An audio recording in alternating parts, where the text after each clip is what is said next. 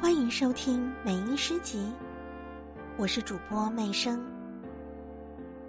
归程，汽笛长鸣不已，难道你还想数清那颗梧桐上的乌鸦？默默的记住我们，仿佛凭借这点点踪影，就不会迷失在另一场梦中。晨叶和红色的蓓蕾，在灌木丛上摇曳，其实并没有风。而藏匿于晨光中的霜，穿越车窗时，留下你苍白的倦容。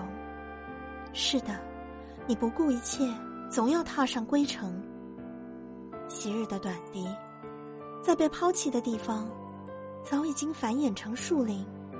守望道路，廓清天空。